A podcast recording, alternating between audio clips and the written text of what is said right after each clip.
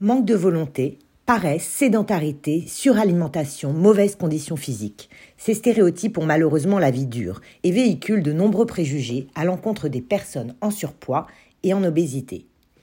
Le terme grossophobie a ainsi vu le jour pour dénoncer les propos et comportements discriminants basés sur le poids. Ce néologisme est tiré de l'anglais fatphobia, littéralement la peur du gras, et il est entré dans le dictionnaire en 2019 pour désigner l'ensemble des attitudes et comportements hostiles qui stigmatisent et discriminent les personnes grosses, en surpoids et obèses.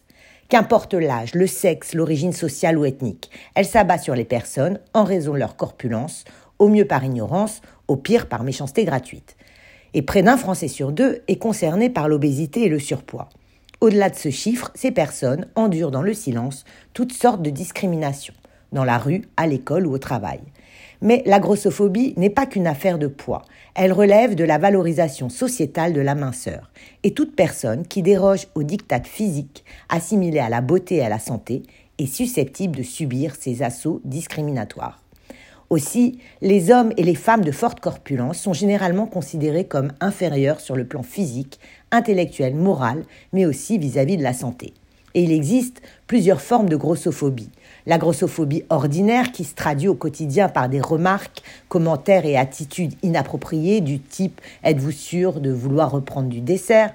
Et la grossophobie systémique, qualifiée de discrimination indirecte, car elle est induite par des équipements non adaptés, par exemple lorsque les sièges d'avion ou de train ne sont pas assez larges. Près d'une jeune femme sur deux en situation d'obésité est quotidiennement victime de discrimination par rapport à son poids, et les adolescentes en souffrent particulièrement. La grossophobie fait des ravages. L'exposition aux préjugés et à la méchanceté gratuite peut avoir plusieurs conséquences, comme une accentuation de complexes ou un risque de dépression plus élevé. Alors que dit la loi en France à ce sujet? La grossophobie est une discrimination encore peu signalée. Aucune sanction n'est spécifiquement prévue en cas de propos ou de comportement grossophobe. Est-elle punie comme l'homophobie ou le racisme? Non, car elle ne rentre pas dans le même champ d'application c'est la discrimination qui est prise en compte. Selon l'article 225.1 du Code pénal, constitue une discrimination toute distinction opérée entre les personnes physiques sur le fondement de leur origine, de leur sexe, de leur situation de famille ou de leur apparence physique. Dans le Code pénal, la discrimination, qu'elle soit fondée sur l'apparence physique, est punie de la même façon, soit 3 ans d'emprisonnement et 45 000 euros d'amende. Dans le cadre professionnel, aucun salarié ne peut être écarté d'une procédure de recrutement ou de nomination en raison de son apparence physique.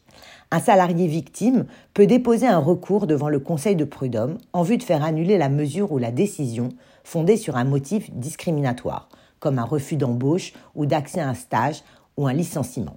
Il peut ensuite demander réparation au titre du préjudice subi.